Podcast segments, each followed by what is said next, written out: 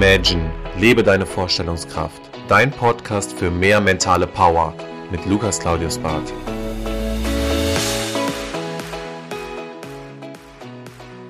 Herzlich willkommen zurück zu deinem Podcast. Schön, dass du wieder einschaltest. Ich hoffe, es geht dir gut. Wir sind in den ersten Wochen des neuen Jahres und dementsprechend steht viel an. Und äh, ich habe in den letzten Wochen sehr, sehr interessante Artikel zu diesem Thema persönlichen Mehrwert persönliche USPs und auch Positionierung gelesen und auch gehört und habe mir meine eigenen Gedanken zu diesem Thema jetzt auch in den letzten Jahren gemacht und ich werde dir heute sehr, sehr wertvolle Informationen zu diesem Thema mitgeben. Also sei gespannt, wir starten jetzt direkt in das Thema rein und zwar kam so ein bisschen der Anreiz von einem Podcast. Ich denke, jeder von euch kennt Andrew Tate und ähm, da ging es so ein bisschen um das Thema Money, Money, Money.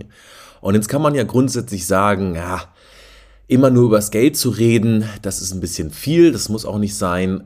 Gebe ich euch vielleicht völlig recht oder der eine oder andere wird sagen, nein, geil, Geld, Geld, Geld, das ist genau das Thema, worüber ich reden will und nachdenken will.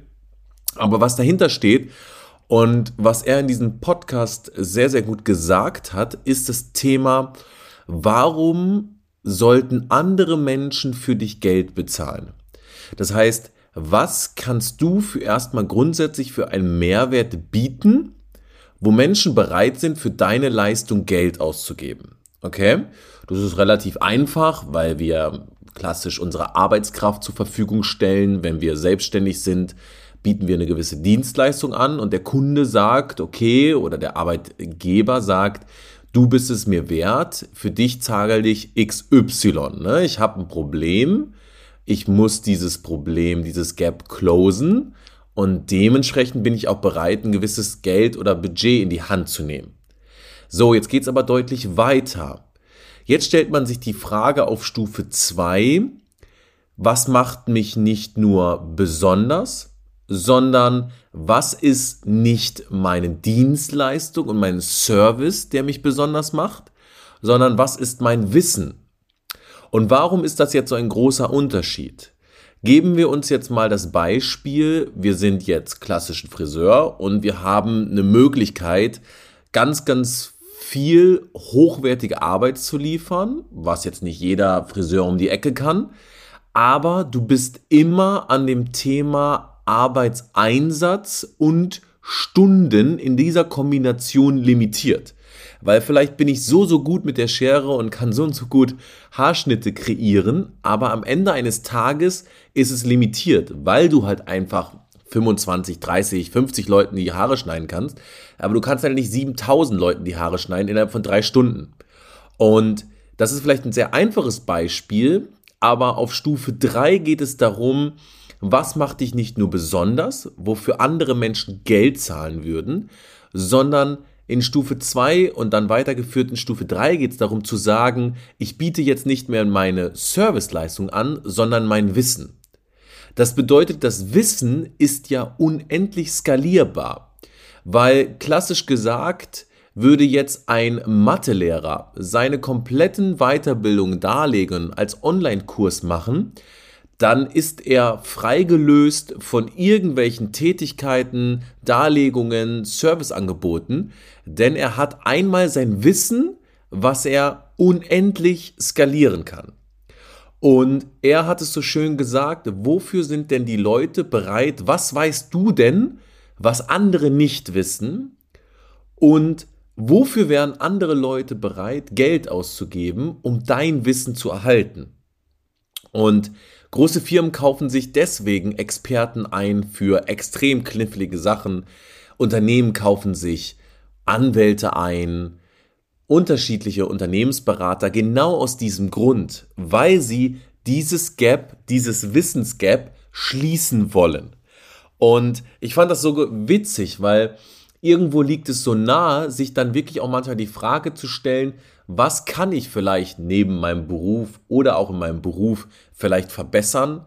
Vielleicht, wo bin ich schon gut drin, aber wo habe ich Tendenzen? Also was ist am Ende das und was ist der Wissenspol, warum andere Leute bereit sind, für dein Wissen Geld auszugeben? Und wenn du diesen Triggerpoint mal geschafft hast, weil du dich dann vielleicht, keine Ahnung, extrem gut in Kryptos auskennst und du hast dich auf einen Coin spezialisiert und dieses Wissen kriege ich halt nirgendwo anders aus YouTube-Videos, aus Berichten oder sonst was. Das hast du dir über Jahre angeeignet. Dann sind die Leute bereit, für dein Wissen sehr, sehr viel Geld auszugeben. Und wenn du diese Spezialisierung, diese Positionierung nutzen würdest, zu sagen, das ist mein Preis dafür, dann wirst du hundertprozentig Leute finden, die so einen großen Need haben, so einen großen Pain haben, die bereit werden, dafür dieses Geld auszugeben. Okay? Das heißt, mach dir mal Gedanken darüber, erstmal, welchen Mehrwert bringst du? Welchen Mehrwert bringst du gegenüber anderen Menschen, um dich dann vielleicht auch bei neuen Jobs, bei deinem bestehenden Job, um für eine Weiterbildung etc. zu qualifizieren und auch zu empfehlen? Auf Stufe 2 frag dich dann, welche Leistung, welche Serviceleistung kann ich diesbezüglich besonders gut, was andere vielleicht auch können, aber nicht so viele und was kann ich da für einen Mehrwert geben? Und das dritte ist halt wirklich zu sagen, wo liegt mein Wissensschatz, der unabhängig von meinem Service und von meiner Tätigkeit, die ich ausführen müsste, so hoch ist, wenn ich das teilen würde, würden super viele Leute dafür viel Geld ausgeben. Und dann verspreche ich dir, wenn du eine extrem gute Idee hast oder wenn du diesbezüglich dich mal in Hinblick auf die nächsten Jahre selbstständig machen willst, wird dir das extrem weiterhelfen zu sagen, wofür sollte und würde jemand bei mir Geld dalassen und warum bin ich deutlich mehr wert. Und das ist auch nachher wichtig in deiner Unternehmensformulierung, das heißt in so ein bisschen diesen Keypoint-Satz, zu sagen, was bin ich, was mache ich aus und was biete ich dir innerhalb von kürzester Zeit oder in dem Leg in unserer Zusammenarbeit. Und das kriegen viele gar nicht so richtig immer auf dem Tablett, sondern die sind dann immer so wischiwaschi und immer von da bis da. Nein, gezielt.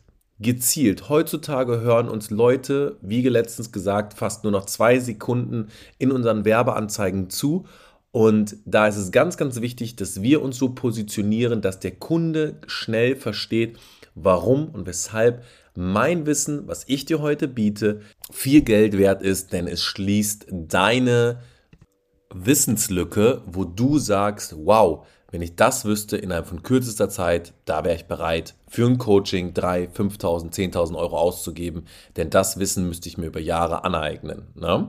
Deswegen, denk mal drüber nach. Ich hoffe, dir hat diese Podcast-Folge gefallen, denn wir starten natürlich jetzt ja, sehr motiviert, energiereich in das neue Jahr und ich freue mich auf die nächsten Folgen mit dir. Ich habe noch viel vor, ich werde auch die nächsten Wochen äh, viel auch in dem Bereich Vertrieb nochmal mit dir teilen, denn das ist die Grundlage dafür. Letztens hat es ein Freund so schön gesagt, als Unternehmer kannst du nur an einer Sache scheitern, wenn du vertrieblich nicht geeignet bist für die Welt da draußen und deswegen werde ich dir da auch nochmal Tipps aus den letzten 15 Jahren teilen. Ich freue mich erstmal auf die nächsten Wochen und deswegen beenden wir diese Podcast-Folge mit den Worten Make it happen.